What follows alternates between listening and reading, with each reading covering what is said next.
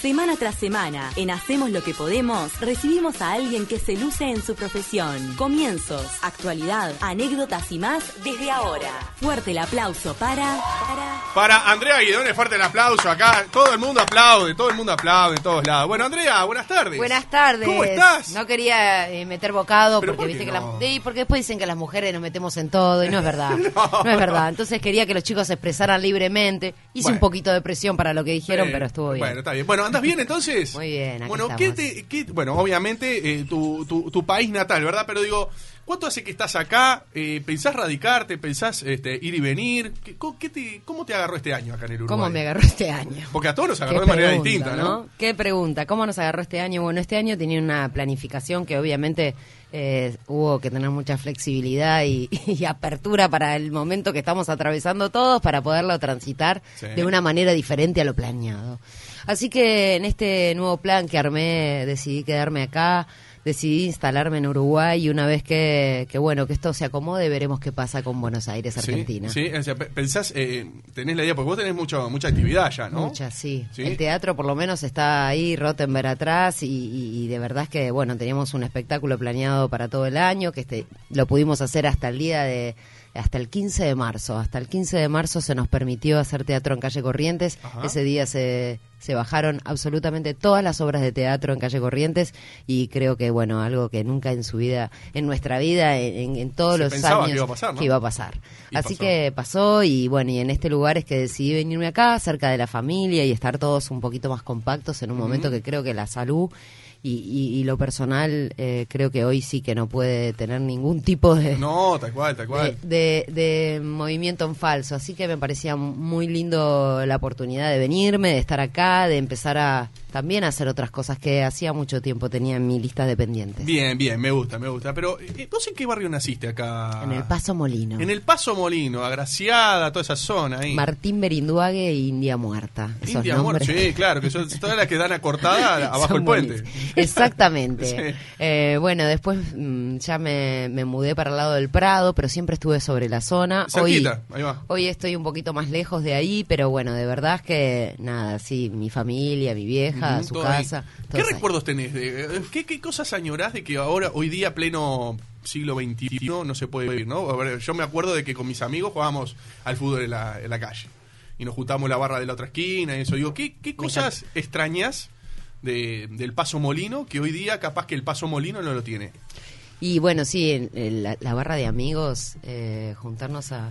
Eh, jugábamos al cordoncito. Al cordón gol. Era, era mi, mi, mi juego favorito y, y aparte de eso, bueno, teníamos un teníamos una, un grupo que hoy lo veo con mi hija que eso no sucede, ¿no? Claro. Esta, estas juntadas así de barrio, a partir de que terminabas la escuela y a las 5 de la tarde te permitían salir un rato. exacto. Eh, Comías el refuerzo, tomabas la leche y salías. Sí, sí, ¿eh? sí, todo eso se extraña, se extraña tener tiempo para, para, para hacer nada misma. ¿Te acordás que te juntabas Sí, a hacer claro. nada misma? O te juntabas a hablar a la esquina, en realidad, Nada, ¿no? nada, era la nada misma, así que eso sí se extraña y creo que por lo que he visto, porque mi vieja sigue ahí y sigo visitando la zona, no hay absolutamente nadie en las esquinas. Pero ¿eh? pasa en todos lados. Sí. Pasa, pa- pasa en todos Cambió, lados. cambió. Creo que es como nosotros, hemos cambiado a lo largo del tiempo y los barrios también y la sociedad, también. los celulares cambian. Sí, es verdad. O sea que el otro día estuvo Sebastián Almada y contaba un poco también lo que era el, eh, hasta el humor o, la- o la- o de las cosas que nos reíamos antes y las cosas. Por ejemplo, hay veces que él veía a la hija, por ejemplo, y decía que cómo puede ser que te rías de este de youtuber, ¿no? Pero el padre a él le decía cómo puede ser que te rías de, de las, de las cámaras ocultas de Videomatch, por ejemplo. Ya cuando Entonces, pasás esa claro, etapa que vos le decís a tu hijo lo que vos le te escuchabas decirle a tu hijo, decís, viejo ahí. esto es tremendo, acá en el medio de Sí, la ¿no? frente te da. Estás viejo, ¿no? Sí, dice. y sí, y sí, bueno, vas pasando, vas pasando etapas. Y me Vos tenés una hija adolescente. 14 años. ¿Y qué, qué es lo que más te preocupa a la hora de seguir educando y que ella este, empieza a despegar de a poco, ¿no? Con el tiempo me di cuenta que uno le da importancia y un valor sobreagregado a cosas que de verdad no valen ni la pena. ¿Cómo cuáles? Y, por ejemplo, qué sé yo, yo en aquel momento sufría mucho por amor. Muchísimo, sí, sí, sí. O sea, mi relación, mis parejas, pare- eh, eh, tenían un lugar muy importante porque, bueno, uno no, no, no podía cambiar de pareja todo el tiempo. Viste que Estaba ahora mal tenemos... visto. Estaba mal visto. tenés una Ah, libertad, entonces... Eras la loca. Claro, entonces bueno, todas esas cosas han, han sido para mí, en ese punto, modificadas para bien. Bien. Y lo que me preocupa de ella es que pueda Pero más bien sobre el futuro, claro, pero sobre el futuro de, de- de- de los jóvenes de ahora, ¿no? Digo, porque ¿qué? A ver, hoy tú me dijiste que tiene 14. 14. ¿Qué deparará el mundo, el destino de, de acá? Pues eh, obviamente no sabemos lo que va a pasar mañana, imagínate en el 2040, ¿no? Que ya nosotros vamos a ser veteranos y ellos ya van a... ¿Qué, qué es lo que te preocupa de verdad? Me preocupa nada más que pueda sentirse bien con ella misma, ¿no? Creo que eso es un lugar donde veo que, que los chicos, los adolescentes, por lo que veo, ¿no? Tienen un montón de, de, de presión, de presión social, de presión en muchos aspectos y a veces en esa edad no tenés la posibilidad de saberlos manejar. Eh, y bueno, y, y- y me preocupa eh, que elija las cosas con desde un lugar que, que de verdad lo sienta, que, que uno no pueda inferir en eso, que no sea manipulable, ¿entendés? Que sea una persona que, que, pueda discernir lo que escucha, ¿no? Eh, en ese lugar es que creo que, que, bueno, que va a estar muy bien encaminada. La manipulación existe constantemente, desde los medios, desde nosotros como Las padres, desde las redes sociales, exactamente, de los amigos más cercanos. Y a veces uno no es consciente de eso y es un peligro tremendo, tremendo, porque te lleva por un lugar donde, bueno, donde perdés el control de tu vida y, y tomás la palabra del otro más fuerte que la tuya propia. Ahí es donde uno tiene como padres remarcar los valores, los valores, los valores, los valores, los valores.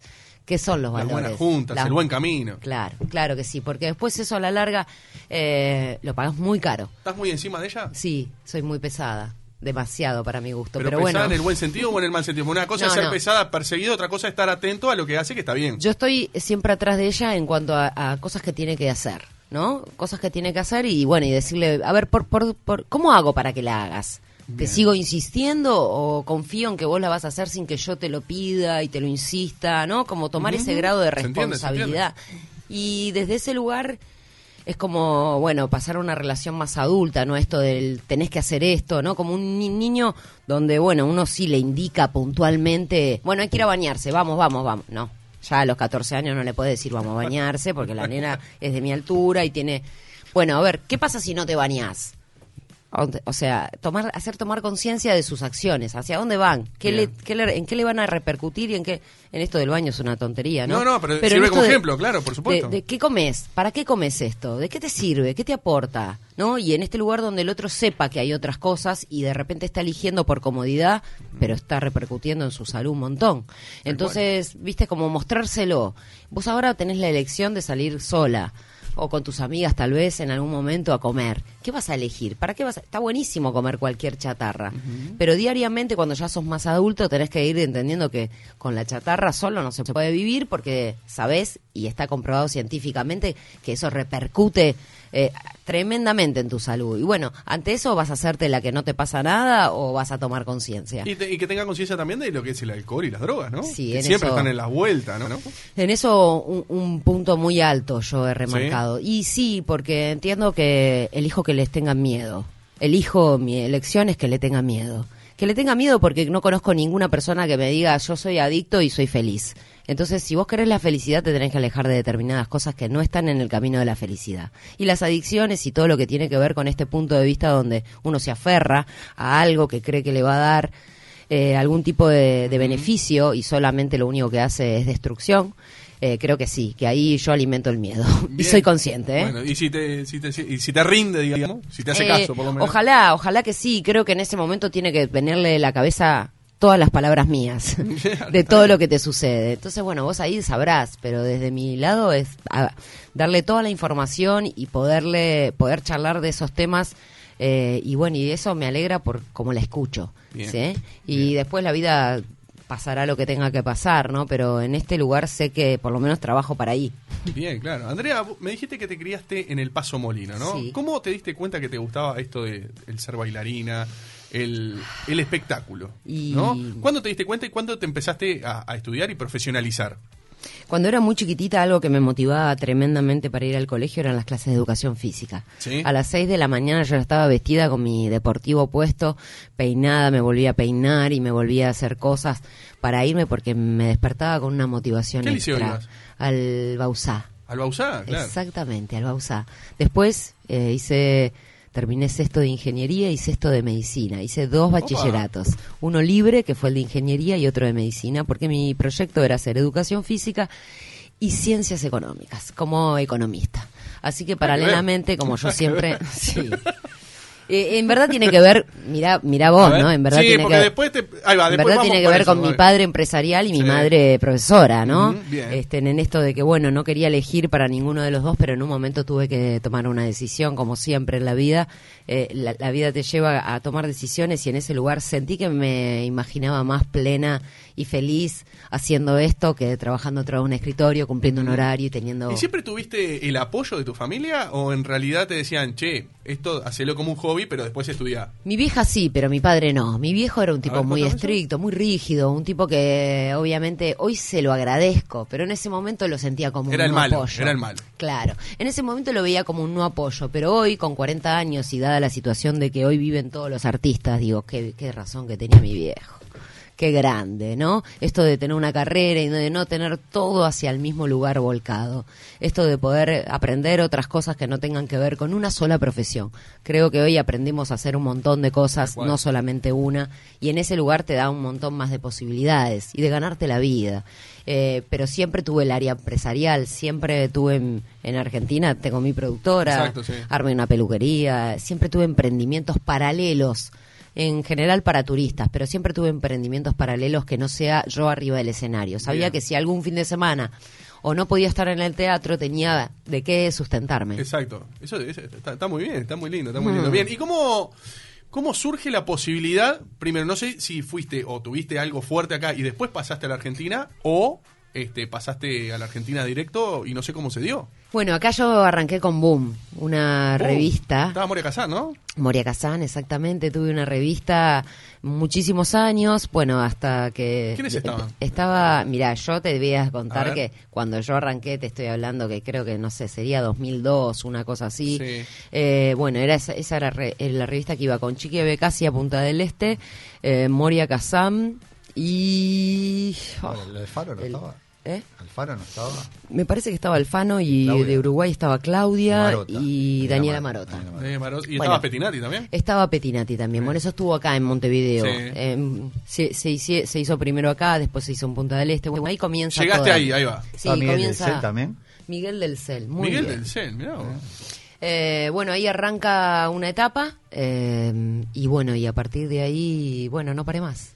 A partir de ahí entendí que, que bueno, que cuando acá no había boom, no había nada que hacer y dije, ¿dónde puedo ir donde tenga más opciones de entrar? ¿Pero te la jugaste o te, o te, o te fuiste con laburo para No, me, Argentina? fui, me la fui a jugar a ¿Te la jugaste toda? A casting. Iba todas las semanas. Mi hija era muy chiquitita, con lo cual viajaba en el último de la noche.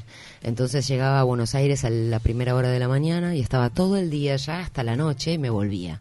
Así fueron meses y meses, hasta que un día Contame eso, encontré- eh, ¿cómo, cómo es que llevas, o sea, pero qué llevabas? Eh, ¿Tenías un video tuyo? ¿Tenías un currículum? ¿Cómo, Lo- lo- cómo conseguías los lugares para ir a golpear las puertas? Bueno, lo que conocí allá fueron como este señor acá que me ha ayudado, un RPP, alguien que tuviera que ver con, con- con los contactos, ¿no? De esos lugares y que me avisara de casting o de Sí. cosas que se hiciera. Bueno, así fue que empecé a hacer casting, empecé a hacer notas, eh, dado un poco lo que yo ya tenía acá. Eh, así que bueno, era pasito a pasito, muy despacito, Eh, pero bueno, constante, constante, constante. Nunca, nunca me di por vencida, siempre estuve, y en el momento en que me di por vencida y dije, bueno, listo, por lo menos este año no va a ser, es cuando recibo una llamada y me dicen, mira, mañana, yo estaba acá en Montevideo, ¿eh? estaba acá en mi casa, así, con la nena, no sé, en el Prado, imagínate, Sí. amacándola. ¿Cuánto, cuánto tenía? ¿Era chiquita? ¿Dos Ella tenía años? dos años, Claro. exactamente, un año y medio. Me llaman y me dicen, mira, mañana tenemos una reunión acá con Jorge Rial y hay una oportunidad para meterte en un lugar. Dado la situación del casting como a mí me había ido. Me había ido muy bien en ese ¿En un lugar momento, que en una obra de teatro? En una obra de teatro, en Vedetísima, habíamos quedado Silvina Escudero y yo. Mirá. Bueno, entra Silvina Escudero, quedó afuera, listo. Hasta habíamos hecho un casting de 1200 personas. Ah. Les cuento a la gente para que sepa que pasamos por baile, actuación, canto, todo lo que había. Que no es tan fácil como la gente se lo piensa. No, bueno, sí, en eso siempre creo que la gente en los hechos descubre la realidad. Pero siempre hay algo que a mí me salvó y es la inconsciencia, la inconsciencia, la inconsciencia absoluta. O sea, creerme que El yo... jugada. Sí, sí, creerme que yo tenía una posibilidad ahí y no dudar absolutamente nunca de eso, ¿no? Dudar en el sentido de que si bien tenía altibajos, siempre iba en... eh, siempre accionaba en pro a mi sueño y a lo que yo tenía ganas de que sucediera y más allá de lo que me pudieran decir o lo difícil que fuera, yo estaba en la convicción absoluta de que eso era lo que quería. Y así fue, así fue como un día recibí esa llamada, dije, perfecto, mañana estoy ahí, nos vemos. ¿Cómo me voy? Dije Claro, yo. vos estabas acá. Estaba acá. Estabas en el Prado. A las 6 de la tarde. Así que ¿Y dije, mañana a qué hora tenías que estar A las otro día? 11 de la mañana. Previo al ingreso de Real y de su equipo. Este, en que la verdad puedo decirte que tuve gente que me ayudó maravillosamente. Eh, en el caso de Jorge Rial, simpatizó súper bien conmigo, le caí Buena bien, onda. Porque adoran a los uruguayos. Los adoran, los adoran. Tienen, Ahora está enojado juro. con los argentinos que se vienen a vivir acá. Y bueno, porque entiendo que hay un lugar donde, bueno, vos te quedas ahí haciendo el aguante y que te vengas para acá, hay como una cuestión, ¿no? Como decir, bueno, las cosas no andan bien, tiro todo y me voy. Pero entiendo que cada uno hace lo que puede, ¿no? Como dice Hacemos lo que podemos, Hacemos lo que podemos. Bien. Hay que mirar menos lo que hacen los demás y fijarse más lo que hace uno, ¿no? Bien, o sea que te dio una gran mano este, tremendo. Real. Sí. Entonces llegaste y tuviste varias este, obras de teatro antes de llegar al bailando. No, yo hice vedetísima. Ahí entro a la compañía de Carmen Barbieri en un rol de, de segunda vedette. Las primeras eran Rito y, y Silvina Luna. Eh, Carmen, Los Nocheros y, bueno, Tristán, eh, Rolo vos, dijiste- Puentes. vos cuando llegaste ahí, vamos a decir la verdad, vos en un momento no, te no, plantaste en el medio, o sea, y saliste, viste que a veces como que te aislás, ¿no? Y pensaste, pensar que yo hace una semana nunca me imaginé, o hace tres días no, me- no me imaginé estar acá. No, no solamente eso. Yo te cuento que cuando estuve embarazada de mi hija me fui a Mar del Plata con, su- con, con mi marido, con su padre, y nos fuimos a ver todas las obras de teatro. Un año después, un año después no miento, casi dos años después, yo estaba arriba de ese escenario donde yo había ido a ver una obra de teatro. Eh, yo cuando estuve ahí con esa panza recorrí absolutamente todos los teatros eh, y con una panza así me proponía para venir a trabajar el año que viene. Así que imagínate que no, no, no existió para mí ningún impedimento. Eh, y bueno, y sabía que estaba con un bebé, con, con una hija. Y Una que- ley como de atracción, entonces. Sí, sí, eh, más allá de eso era sentir que, que estaba accionando hacia lo que yo sentía ganas de hacer. Me encantaba bailar, disfrutaba y ahí me sentía como pez en mi agua.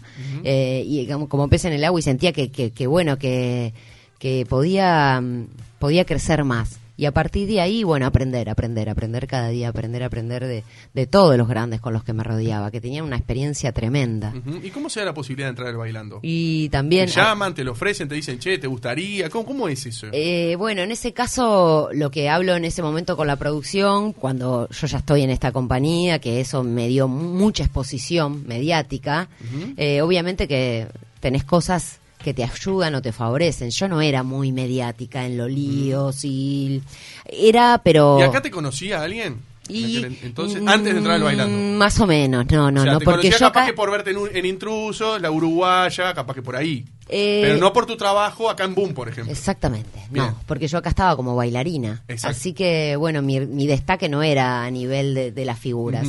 Y bueno, y nada, así que fue muy... ¿Pero muy- quién te lo propuso? ¿Quién te, me- te llaman? ¿Cómo fue? eh, yo le propongo a la, a la, mm, a la, a la productora hacer un desafío.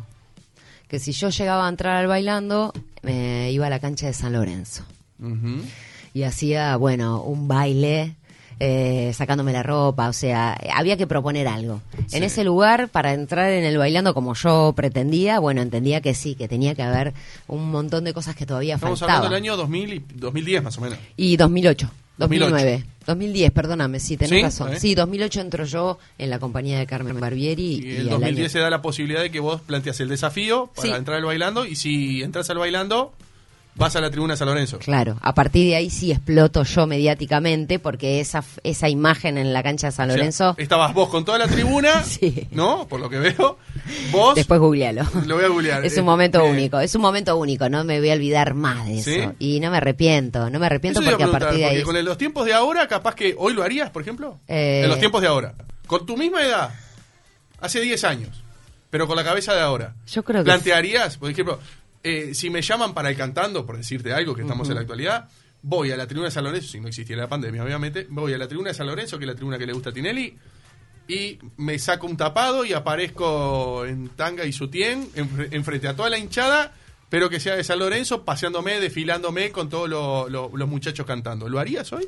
Creo que hoy buscaría otras alternativas. Creo que hoy buscaría otras alternativas. De cualquier manera, a ver, al costo de qué me costó eso, ¿no? Siempre digo, mis acciones trato de que repercutan eh, negativamente el que me rodea, en los que en los en el círculo cercano de los que me rodean, que les impacte lo menos lo menos posible. Costo-beneficio. Esto es, bueno, en este momento, en ese momento puntual no tenía una más allá de este prejuicio que puede sentir la gente de juzgarte por lo que haces, que no sabe el para qué lo haces o de verdad eh, nada, opina, pero sin saber un poquitito desde qué lugar uno lo hace. Entonces, bueno, siempre traté como de no tomar muy en cuenta la opinión de los demás, excepto que sea de mi círculo más íntimo, ¿no? Y que si vos me puedes hacer una crítica constructiva y me puedas dar eh, el cómo me ves o, o, bueno, esto, mira, la verdad que entiendo que no, no te ayuda o no te favorece en nada hacerlo, lo evaluaría y diría, sí, tenés razón, claro, no, por ahí no iría. Pero en ese momento a ver, te estoy hablando de que esto fue armado en una mesa, en una cocina de Luis Ventura, de gente, de, de productoras, donde me decían, bueno, hay que meter una idea, hay que meter algo, hay que crear algo, ¿no? Eso, lo propusiste en Intrusos, entonces? Eso lo propuse, no, en la cocina del show, que era el espacio donde, en sí, en el espacio del Listorti. por ahí, eh, Sí, eh, no me acuerdo ni el nombre del programa, pero no, no era la cocina del show. Este es el show. Este es el show, una cosa así. Bueno, y, y a partir de ahí, este para mí se me abrieron un montón de puertas. Eh, esa, esa situación puntual fue... Y, más allá de, las críticas de la gente, ¿no? Digo, pero ¿qué, te decía tu círculo íntimo? Yo qué sé, ¿tu hija te vio en ese momento? No, no, porque era muy chica. Y después, le pasó a la distancia, sí te haber visto. ¿Qué te dijo? ¿Qué te dijo ahí va tu hija cuando te vio así? Y básicamente eh, mi hija sabe que su mamá es especial. Yo le digo, ella me dice, es loca. No, eh, un poquito loca, mi madre no. Yo le digo que soy una madre especial. En el lugar donde especial significa que, bueno, que que si bien entiendo que en la vida hay muchas cosas que son importantes pensarlas y razonarlas, hay otras que no tanto.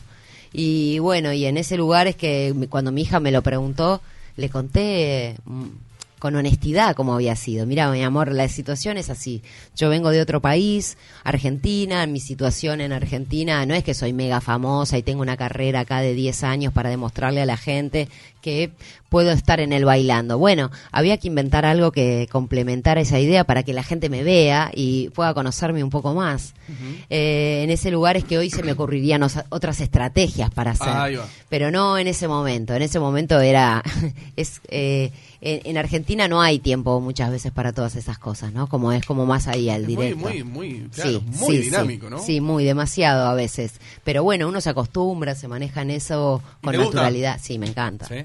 Me encanta, me encanta porque creo que está lindo en el lugar donde, bueno, donde podés crear muchas más opciones y tenés posibilidades dado un mercado, ¿no? Esto era en pro de, bueno, de mi sueño mayor, que era armar mi propia compañía, de tener mi propio musical, de tener mi propia, mi propia obra en Calle Corriente. Yo estaba siendo contratada y durante ocho años fui contratada para otras compañías hasta que un día dije, ahora me toca a mí.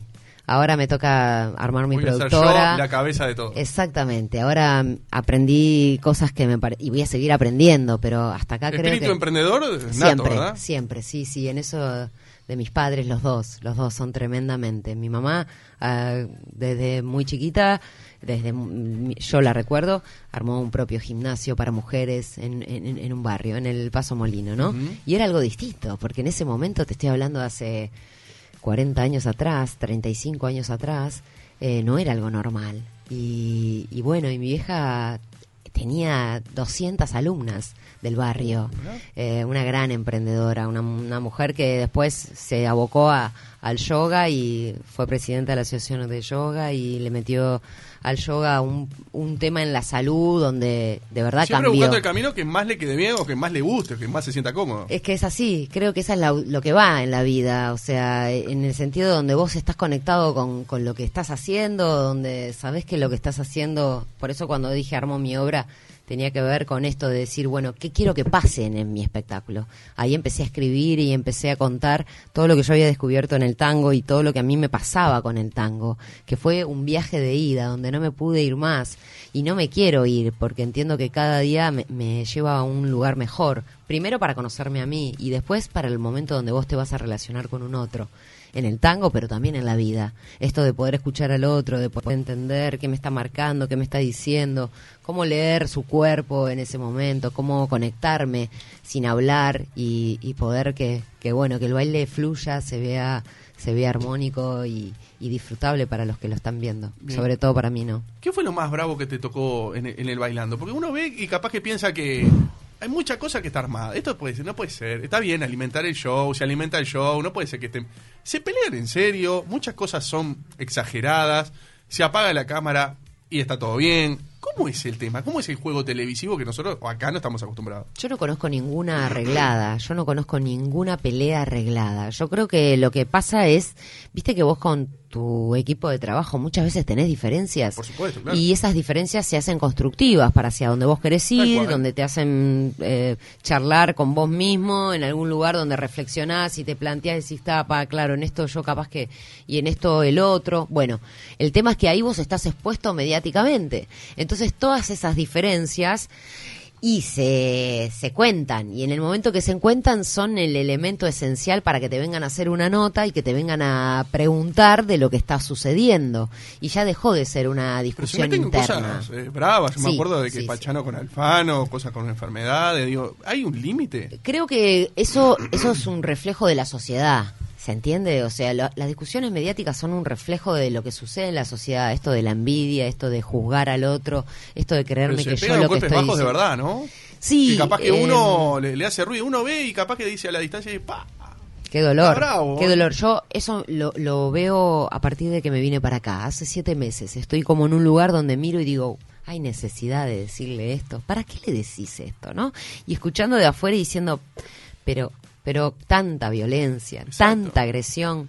Eh, Todo cuando para un show. Claro, todo cuando estás ahí adentro no lo puedes ver, ¿eh? No lo puedes ver. ¿Viste cuando salís como fuera del círculo y lo mirás de arriba y decís, ¿y esto? Para, no, no puede ser.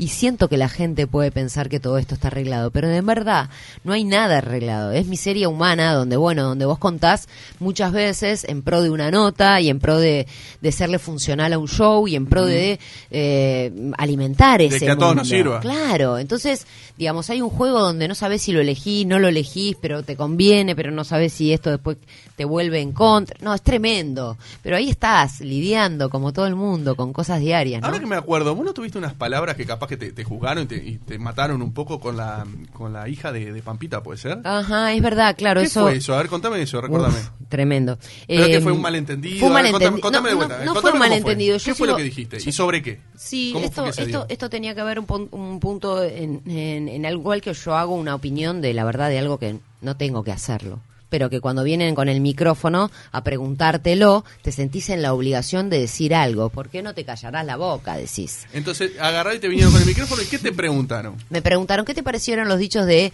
Pampita frente a esto de la infidelidad con la China Suárez cuando abrió la puerta del motorhome. ¿Se acuerdan Sí, de? claro, me acuerdo. Y dijo, ¿qué fue lo que viste? Le preguntaron a Pampita, lo peor que una mujer haya visto. Entonces yo cuando escucho eso digo, yo creo que ella, como madre, vio algo y como mujer vio algo que es mucho peor que eso, ¿sí? Que es haber perdido un hijo. Y en el momento donde vos perdes un hijo, eh, creo que entiendo el dolor de ese momento cuando abrís la puerta del motorhome, pero lo peor no es, lo peor ya lo viste. Eh, y bueno, y eso se tomó como un lugar donde, donde yo lo que intenté es, primero, engrandecer, porque yo creo que como madre no sé si podría resistir y pasar este momento que ya pasó y atravesó. Y en el lugar donde hoy estaba, creo que yo hoy la veo y la veo mucho más fe- feliz y plena. Creo que hoy debe estar agradecida de haber abierto esa puerta de ese motorhome y haber encontrado la verdad de algo que seguramente ella ya lo sabía, pero que necesitaba verlo.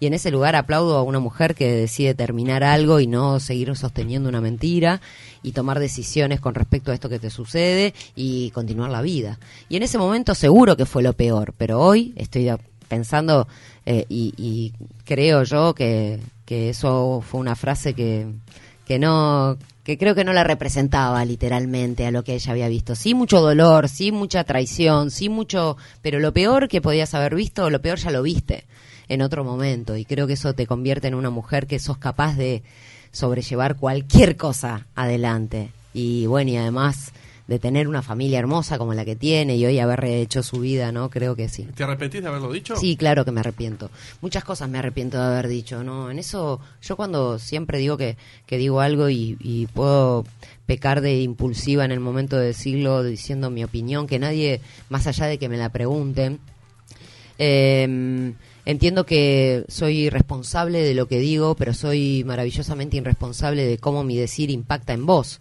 Eh, yo no lo dije desde un lugar de juzgándola, solo lo dije desde un lugar de comparar lo que había ella pasado ya y esto que le estaba sucediendo. Pero bueno, entiendo que cuando uno vive una traición, ahí en ese momento estás ciega y no ves nada más que lo que te sucede y nada te causa. Creo que el dolor era por otras cosas, no por lo que había visto en ese motorhome. Bien, queda claro, queda claro. ¿Cómo fue hacerle un show privado a los Rolling Stones? Ay, fue hermoso, fue hermoso. ¿Cómo se da? Ay, se da por una productora argentina que me, me, me convocan y todo era también como muy muy secreto porque era algo que no teníamos este certeza absoluta de que se pudiera hacer o no se pudiera hacer por una cuestión de ellos con su agenda y sus ganas y, y lo que pasara después del show, con lo cual era una incertidumbre absoluta. Y bueno, yo parece que soy como muy mandada para algunas cosas, pero para otras soy como muy tímida. ¿Sí? Muy, pero... Pero son unos grosos lo que pasa, ¿no? Sí, mira, en este eh, en este año, a principio de este año, sí, conocí a Woody Allen y me pareció algo muy fuerte. Monstruo, ¿eh? Eh, y en me sacaron alguna foto y las pude recuperar.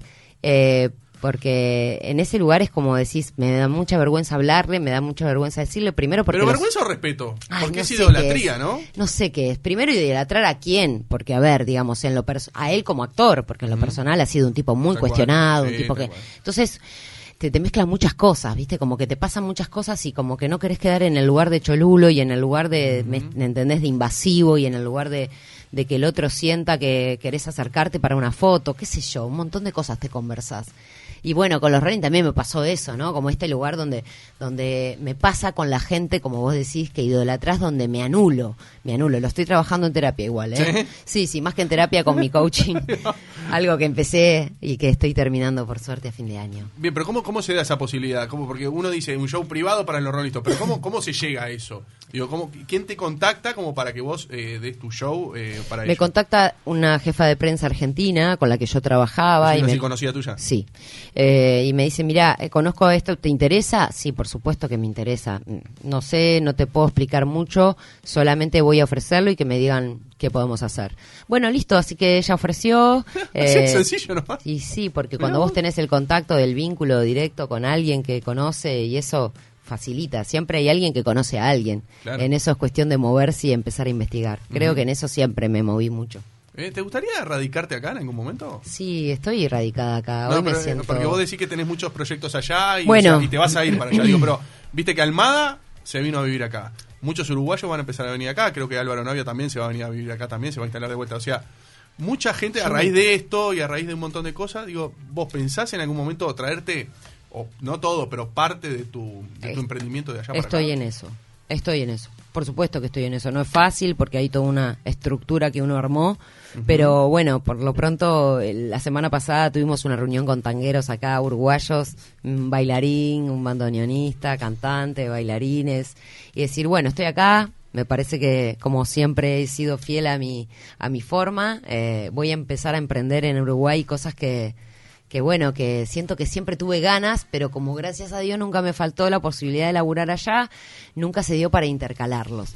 Así que bueno, mi hija está muy feliz acá, ella ama Uruguay y siento que este es su lugar. No en le el gusta mundo. Argentina a ella, ¿no? No, ¿No? no, no. ¿No Pero se bueno, adaptó? O sea, es otra sociedad, es otra sociedad. Yo siento que, que puedo estar allá y acá, ¿no? Un poco y un poco. No te olvides que yo tengo, en Argentina tengo lugares, eh, tengo un lugar maravilloso donde estaba diseñando un, un espectáculo de tango que se llama Modo Tango, donde hacía todos un circuito por, por un por un lugar primero que era un hotel, donde el lugar desemboca en un salón principal. Y ese proyecto está, ese proyecto estuve un año y medio construyéndolo y este año se empezaba a plasmar ahí adentro en escenografía, en vestuario. Eh, tengo un contrato de cinco años con ese lugar. Eh, tengo un contrato con Rottenberg en el Teatro en Calle Corrientes, en el Tabarís. Tengo una productora con la cual todavía gestiono sueldos, gestiono cosas y tengo muchos años ahí y tampoco tengo ganas de decir acá no va más.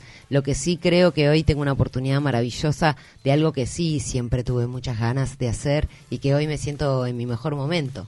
Y es empezar a hacer acá cosas que veo que... que ¿Qué cosas faltan acá? ¿Qué, ¿Qué cosa te gustaría hacer acá? Siempre hablando de teatro me estás hablando. Sí, de teatro, de, tele, de, cosas. ¿Qué, ¿Qué, cosa te gustaría hacer acá en, en televisión?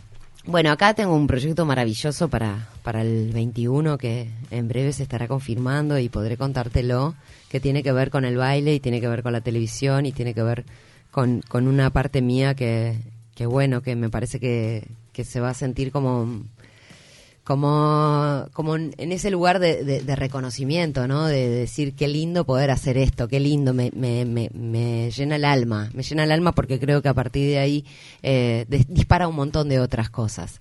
Y bueno, y en lo que es personal, en lo que es laboral, yo creo que todo lo que tiene que ver con el arte, eh, desde todo punto de vista personal y laboral, soy una, soy una soy una fiel a ese a ese instinto artista, ¿no? De crear, de crear, crear ¿dónde? Donde no hay nada. ¿Por qué falta? Ahí va, acá no hay eh, mucha cosa. Acá igual eh, se está produciendo mucho, ¿viste? No sé si pudiste ver televisión acá, hay mucha, por suerte hay mucha producción nacional. Cuando yo me fui no era esto. ¿Viste? Y ha cambiado. Y, aparte de lo que hablamos a veces en el programa también, que ha cambiado con la pandemia, porque antes de la pandemia no había, o sea, eran puras novelas turcas y todo. Ahora no, ahora en, pandemia y, celebro, ¿no? Hermoso y creo que, mira, ayer hablé con mi representante, yo le decía a él eso de, ficción en, en Argentina, un, representante que manejan todo lo que es ficción allá, que he hecho un montón de ficción y, y pasajes y, y, cosas, papeles cortitos y papeles más largos, pero de que hoy me está contando de que bueno, de que las producciones se están haciendo acá en Uruguay, lo cual me da mucha alegría, me da mucha me da mucho placer porque digo, qué suerte que más allá del mercado chico que hoy hay, hay una comunidad de artistas donde de verdad son un capital y un caudal hermoso que tiene un valor increíble, no es no es este no es casual que todos estos artistas que hoy están volviendo a Uruguay en algún momento se fueron para allá. Algo pasa. Entonces que hoy estén volviendo significa que cuanto más seamos mejor y creo que hay una comunidad ya acá más under que es muy fuerte y el talento de Uruguay creo que son únicos. Creo que falta que la clase alta consuma más teatro, que no sientan que los artistas uruguayos parece como que como que es algo amateur, ¿no? eh, pocos artistas se dedican a esto. Y bueno, Porque viene cualquier obra argentina y se llena. y hay una, capaz que hay una obra que hace tiempo que la viene remando y no consigue ni, ni 100 entradas. Capaz. Rescatate creo que fue una de las de las que sin lugar a dudas se ha mantenido en el tiempo, primero porque habían personajes ahí eh, gloriosos, ¿no? Y un guion. Y bueno, sí, estoy, ayer me pasaron un guion de una obra, de una comedia para hacer acá y, y me pareció muy linda. Tengo cosas para hacer, muchas cosas para hacer y lo mejor es que, bueno, que me siento en mi mejor momento para hacerlas, ¿no? Bien, bien. Eh, ¿Sufriste acoso alguna vez? Uf. Yo creo que el acoso ha sido algo común que hemos convivido, naturalizado y hemos, este, hemos como sido, ¿cómo decirlo? Responsables del silencio en ese momento. En ese momento nos colocábamos en el lugar de víctima y la víctima siente que, que es culpable de lo que pasa en este lugar de la víctima uno cree que mm, lo que pasa o lo que sucede se, se lo buscó. Y mm, en eso he cambiado mucho. Y si bien eh, a lo largo de mi vida he tenido situaciones en las cuales te digo que han sido incómodas, incómodas en el momento para manejar, eh, con el tiempo he sabido cómo, cómo poder decirle al otro no creo, ¿no? Que eso es algo que no puede faltar, porque en el lugar este donde yo te estoy diciendo no, vos estás escuchando un límite. Si vos invadís ese límite, ahí me da a mí la posibilidad de hacerte una denuncia y de poder escracharte públicamente. Si yo tengo pruebas de cómo demostrar de que ante mí no, vos igual seguiste avanzando. Eso es el acoso, eso es el abuso. Hasta ahora nosotros ante ese no, eh, es como que no, no sabíamos, mm, bueno, es que lo que pasa que mucha cosa, mucha cosa, mucha conversación que, que, que teníamos dentro de nosotros y no sabíamos cómo exteriorizarla. Creo que en este lugar donde un montón de mujeres salieron a contar esto que han vivido, eh, llevó a este cuidado que tenga que tener el hombro, el hombre ante este no que la mujer está diciendo. Y el ¿Pasó tomar muchas veces por lo que estabas diciendo? ¿Te pasó Me pasó, veces? me pasó, me pasó. La primera vez me pasó en Uruguay. Eh, Obviamente sin dar nombres, sin hacer sí, referencia. sí. Digo, pero ¿cómo fue la situación? ¿Te acordás? La situación fue muy incómoda en el lugar donde yo voy a una entrevista de trabajo para un casting que se estaba haciendo. ¿De baile? De baile, exactamente. y, y en un momento la situación deriva hacia un lugar donde, donde, bueno, donde los favores sexuales tenían que estar para conseguir este lugar. Y, ¿De frente, así? Sí, sí, así como te lo estoy contando. Y bueno, y ejemplos de figuras muy conocidas uruguayas que habían atravesado el charco y habían triunfado en otro país y contarte que ellas eran la forma en que lo habían conseguido, vos decís, pa, pero si esta lo consiguió de esta manera, yo no tengo ni chance. si no voy por este lado. Entonces vos, claro, yo me fui a mi casa porque gracias a Dios era una respuesta a la que se le tenía que dar, ¿no? Digamos, si esto uno estaba dispuesto. ¿Estabas en pareja en ese momento? Estaba casada y la persona a la cual me lleva a a, esto es mi marido, Oh. que era un conocido de él. Entonces fue muy gracioso porque la Lo verdad. contaste. Lo Sí, en contaste. ese momento se lo conté. por- después de unos varios meses. Ah, Más no se lo menos- contaste en el momento. No, en esos Pero meses. porque tenías miedo de algún Tenía lío. mucho miedo. Tenía mucho miedo. ¿Pero entre ellos o miedo a, a- a- a tu trabajo, a tu futuro? ¿A qué tenías miedo? a, a que si esto que él hablaba o decía era la verdad. Y en esto de creer al otro lo que estaba contándome y ver de qué manera yo en mi cabeza buscaba otra opción. Y lo único que me llevó fue a una depresión en ese momento. A un encierre, a un guardarme, a un decir, bueno, ok, no, no voy a poder hacer esto. Y en el momento que lo hablé, que lo hablé con él, eh, ahí no me paró nadie más. Nunca más. A ¿Qué partir de ahí, de porque tuve una respuesta maravillosa, un apoyo incondicional, un no, vos no tenés que escuchar lo que te están diciendo, vos lo, o sea, esto que es parece boludo, ¿me entendés? Perdóname. parece obvio, pero parece no. obvio esto No. que te están diciendo y pero vos sentís que la persona que te lo está diciendo tiene mucha autoridad. Entonces en ese lugar es que vos le das ese poder a que la persona que te está diciendo te está diciendo algo que sabe que es así. Y en el lugar donde vos decís, uy, si esta persona dice que las cosas son así, son así, porque él está en eso. Y bueno, y en ese lugar es que uno cree cosas que... eh, ¿Y después eh, e- ese trabajo lo conseguiste por más que no hayas accedido? no, no, ¿Se no, nunca podía? trabajé con esa ¿Te persona. Sí, sí, sí, eso, eso fue ahí y, y cuando pasó esto, esto me, me animé a escribirle, me animé a escribirle. ¿Le Me animé a escribiste? escribirle, sí, claro que sí, es que te tenés que animar, porque en algún lugar vos tenés que sentir que hoy la situación cambió y que en este lugar... ¿Le escribiste que- con el paso del tiempo? Con el paso del tiempo, por supuesto. Y escribirle desde ¿Y el le lugar... escribiste? Le escribí solamente, eh, qué bueno que hoy lo que vos hagas no va a quedar impune. Porque en este lugar entiendo que estás advirtiendo al otro, no conmigo, pero con las futuras víctimas que puedan Exacto. caer. ¿Por qué? Porque hoy sabés que te pueden grabar. Hoy sabés que te pueden grabar. Y en el lugar donde los hombres tienen miedo a que los graben, yo los felicito al momento. Porque en ese lugar te vas a cuidar. Porque obviamente, ¿no? En Nueva York, Inglaterra, los países más grandes del mundo, están todos bien monitoreados y todos se portan bárbaros divinos se portan. Entonces hay un lugar donde la tecnología ha ayudado a que muchas cosas no queden impune y no queden ahí, en un lugar donde, bueno, no sabes qué está pasando, ¿no? Y, y bueno, y esto, eh, la tecnología para mí ese es el lugar donde ha, dejado expuesto un montón de rincones que no se sabía que podían ser así y que trajeron a la luz eh, este, un cambio en la sociedad un cambio maravilloso, porque eso hace que yo no coincido que ninguno, yo siempre digo, y esto me ha traído mucha polémica, porque D'Artés es un cantante de tango y cuando pasó lo de D'Artés y yo arrancaba con mi espectáculo, en algún momento me preguntaron, ¿y qué, qué- podrías traer a D'Artés a tu propia compañía? Y claro que sí, ¿cómo no?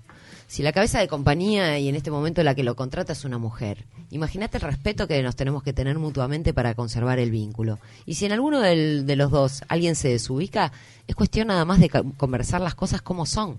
Conversar es decirte a vos... ¿Estás hablando después de que pasó todo? Sí.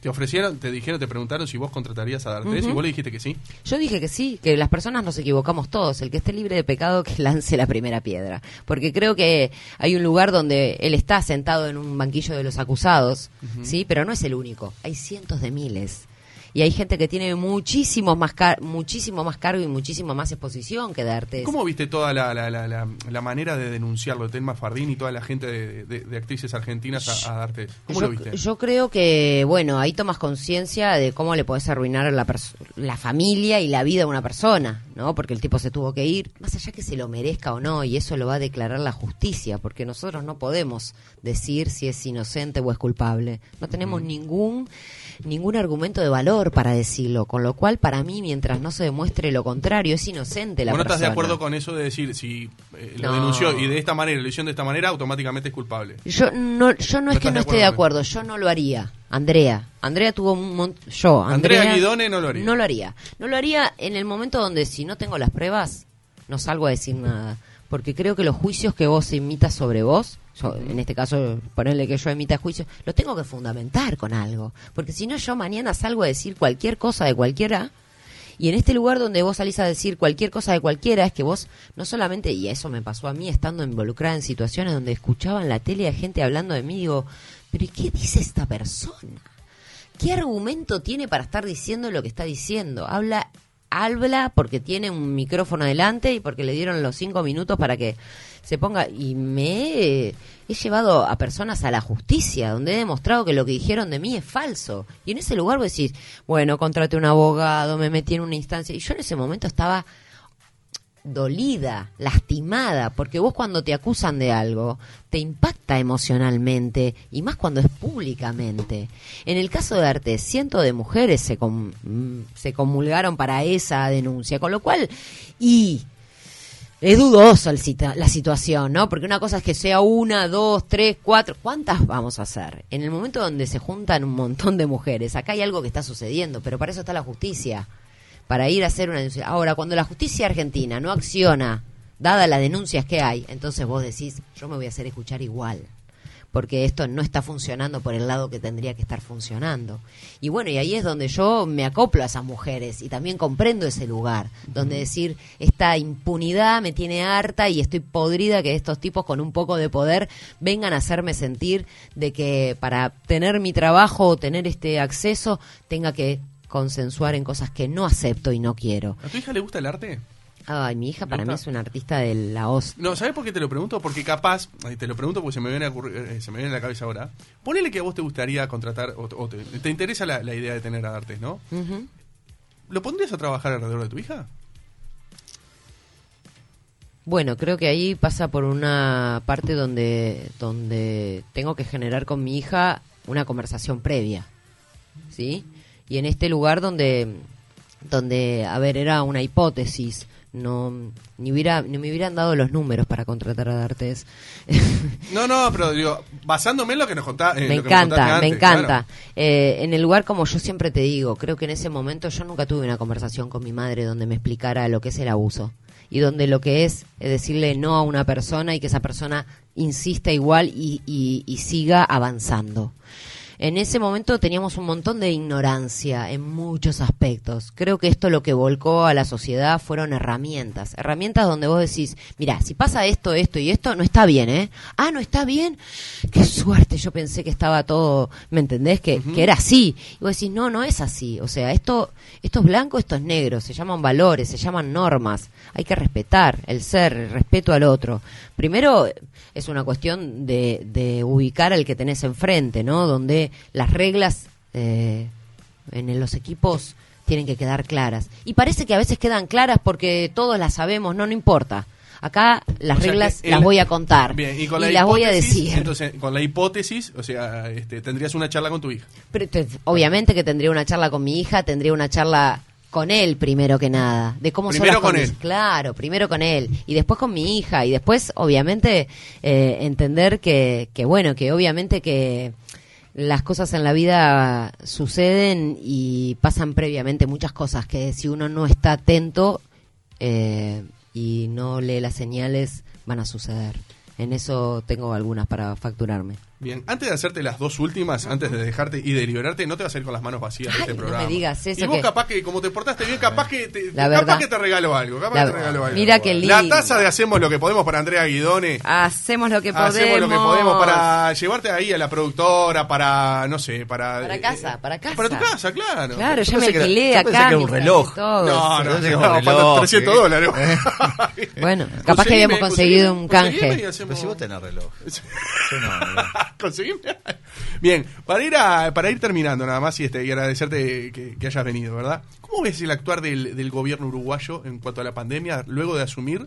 Asumió el primero de marzo, a los 13 días arrancó todo esto, capaz que se, se cayeron un montón de proyectos, pero ¿cómo ves que el, el gobierno multicolor está actuando en cuanto a, a la pandemia? Gobierno multicolor. Gobierno multicolor, sí. El gobierno, el, el- el actual, de la coalición multicolor. Ah, ¿Cómo lo ves? Eh, puedo decirte que mm, no me gusta comparar, pero entiendo que hubieron un montón de políticas que, que pude observar entre un lugar y el otro, ¿no? Y en este Vos lugar- estás comparando con Argentina. Claro, eh, Argentina y el mundo. Em, hubieron medidas que aplaudo de pie acá. Aplaudo, aplaudo, aplaudo muchas cosas que se hicieron en su momento, ¿no? Al comienzo, donde nos hicieron hacer la diferencia y se tomaron eh, como con mucha responsabilidad, muchas, muchas cosas que, que noto que, mm, que se manejaron diferentes y tal vez esas fueran las consecuencias de que hoy, eh, gracias a Dios, Uruguay esté siendo una isla en el mundo de algo que no sabemos cómo explicar lo que sucede acá con tan pocos casos desde que esto arrancó. Eh, yo de mi parte entiendo que hay mucha parte de la sociedad que, como por ejemplo los artistas, no están contemplados en este momento, en este gobierno, y desde un lugar donde el otro día veo un desplazamiento de toda la gente de técnica, de sonido, de luces, haciendo una marcha reclamando por esta posibilidad de volver a trabajar y de que todos los artistas necesitamos y queremos. Eh, entiendo que hay algo que hoy está plantado, que es cuidarnos de alguna manera. Y, y entiendo que la prioridad hoy en el en todas las medidas que se están tomando ese es el fin. Yo siento el, el fin claro no el beneficio propio. Siento que el, el, el final o la misión de esto es tratar de que haya la menor cantidad de gente infectada, afectada y que obviamente que hay sectores que siempre están mucho más vulnerables que otros. Pero entiendo que hay una escucha activa en el gobierno y entiendo que hubieron cosas que para mí fueron piezas elementales que se movieron al principio, fundamentales para hoy estar en el lugar donde estamos frente a- al mundo, ¿no? Ujú, Bien de bien, bien de bien. ¿Sabes lo que me tenés que decir antes? Viste que no fue tan grave, ¿no? Viste No, que no fue tan fue grave. hermoso, hermoso. ¿Viste? Te, Hermoso. te abriste, te abriste bastante. Me gustó. me Sí, gustó. sí, sí. ¿Sabes lo que me tenés que decir antes de irte? Soy Andrea Guidone y escucha Hacemos lo que podemos. ¿Podés? ¿Cómo no? Dale. Hola a todos, soy Andrea Guidone y escuchamos... ¿No qué era? Perdona, vamos de vuelta, va vamos de vuelta, vamos de Sí, vuelta. Ah, poné para grabar. A ver. Soy Andrea Guidone y escucho Hacemos lo que podemos. Soy Andrea Guidone y escucho Hacemos lo que podemos. Ahí está, ahora sí, ahí va, ahora sí. Bueno, gracias por la buena Vale, onda, eh, vale gracias por haber venido. A las órdenes eh, siempre y bueno, que sigan los éxitos y que se destape Así solucionar será. con el paso del tiempo. Así será, si Dios quiere, un beso a toda A la laburar y audiencia. mucha salud para todos. Arriba a todos, sí, sobre todo lo más importante y prescindible en este momento eh, es la salud. Comunicate con los delincuentes de Hacemos lo que podemos por WhatsApp al 092 000 970.